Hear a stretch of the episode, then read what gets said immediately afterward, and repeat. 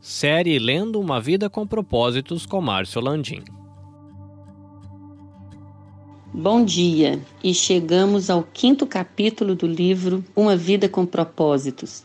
Você não está aqui por acaso. O título desse capítulo é Enxergando a Vida do Ponto de Vista de Deus. O modo de você enxergar a sua vida molda sua vida. Sua perspectiva irá influenciar o modo de você investir seu tempo, gastar seu dinheiro, usar seus talentos e valorizar seus relacionamentos. O autor comenta que cada pessoa tem uma metáfora da maneira que enxerga a vida. Algumas pessoas veem a vida como um circo, uma montanha russa, um quebra-cabeça. Algumas dizem que a vida é um carrossel. Algumas vezes você está em cima, outras embaixo. E algumas vezes você fica apenas dando voltas. Enfim, existem várias, várias metáforas em que as pessoas definem a vida. Agora, se eu te dissesse isso, que a forma de você enxergar a metáfora da sua vida, ela realmente vai determinar o seu destino, você acreditaria? Qual é a imagem, qual é a metáfora da sua vida? Pensa um pouquinho. Como você explica, imagina, né, qual simbologia você dá para a vida? A velada metáfora de vida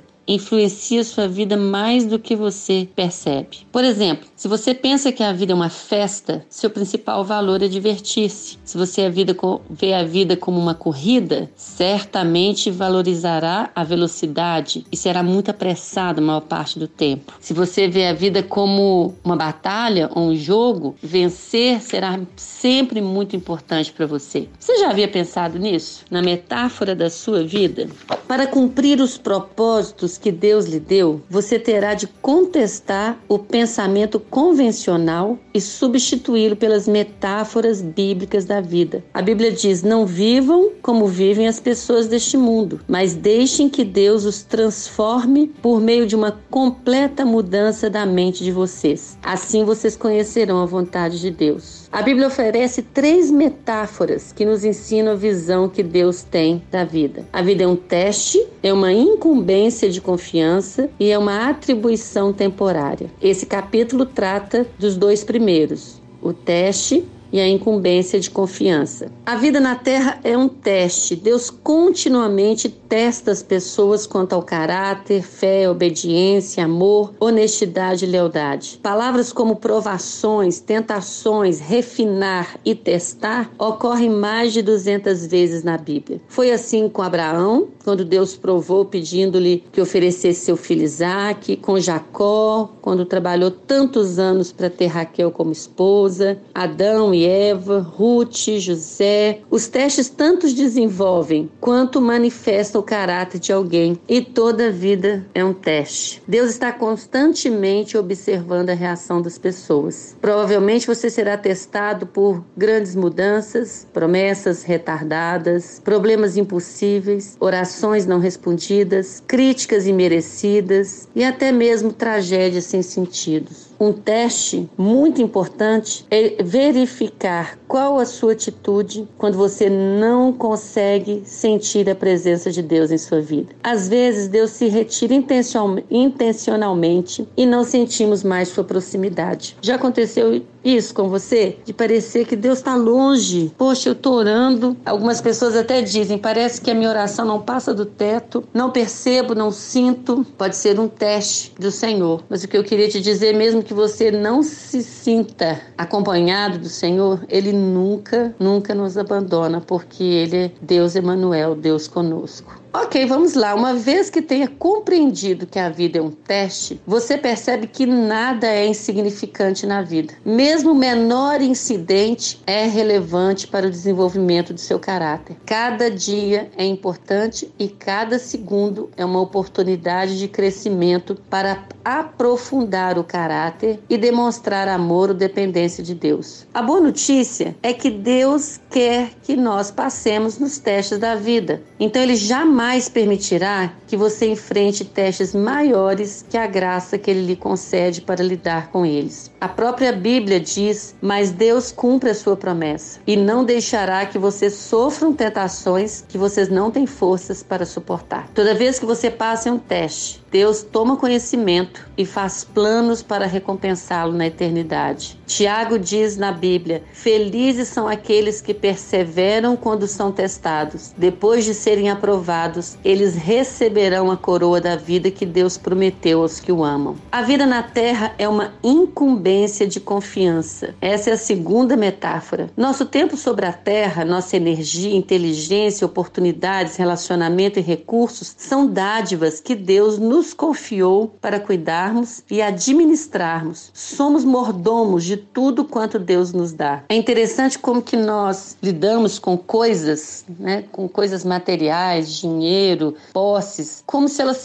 fossem para nossa para sempre, né? E quando a gente morre, caixão não tem gaveta, né? Nós não levamos nada. Então é preciso que a gente comece a entender isso. Nós nunca realmente possuímos qualquer coisa durante o nosso breve período na Terra. Algum tempo atrás, a mãe de um amigo meu havia morrido e eu tive a incumbência de escolher a roupa que ela colocaria no velório, né, no, no caixão. E eu me senti muito estranha abrindo aquele armário, abrindo as gavetas e pensei exatamente isso. Poxa, a gente não pode escolher nem a roupa que a gente vai ser enterrado. E a gente insiste em viver como se tudo que nós temos. Eu não estou falando de grandes riquezas, de grandes posses. Às vezes as pessoas elas são presas a pequenas coisas coisas, pequenos valores. Pense nisso. Quando Deus criou Adão e Eva, o primeiro serviço que ele deu foi administrar e cuidar das coisas dele sobre a terra. Dessa função, o homem jamais foi exonerado. Os nossos valores culturais dizem: se você não é o dono, não terá cuidado. Mas os cristãos vivem por um padrão mais elevado. Visto que Deus é o dono, eu devo cuidar da melhor forma possível. Deus nos colocou como mordomos. Ele nos escolheu para cuidar das coisas dele. E a Bíblia diz: os que recebem confiança, algo de valor, devem demonstrar que são dignos de tal confiança. Como você tem administrado tudo aquilo que Deus te deu aqui na terra? Dinheiro, dons,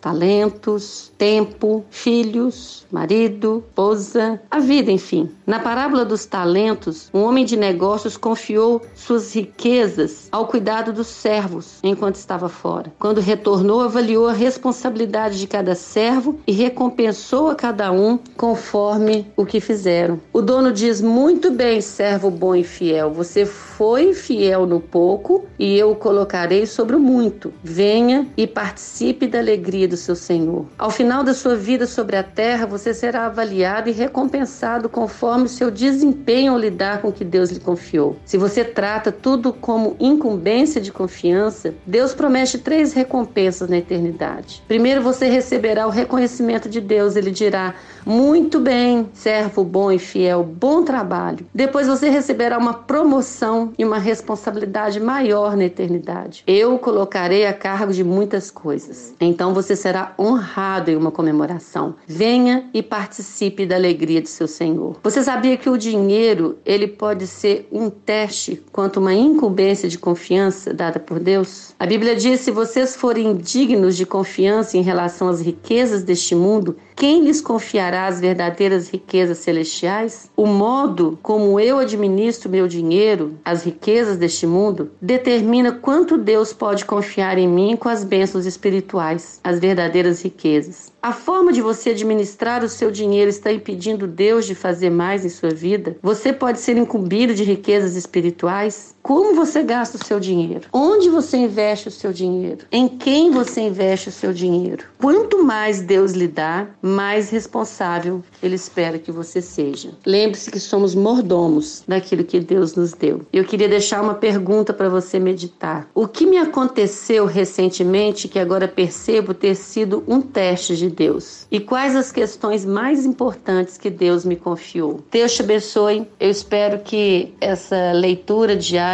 esteja te abençoando grandemente. Fique com Deus.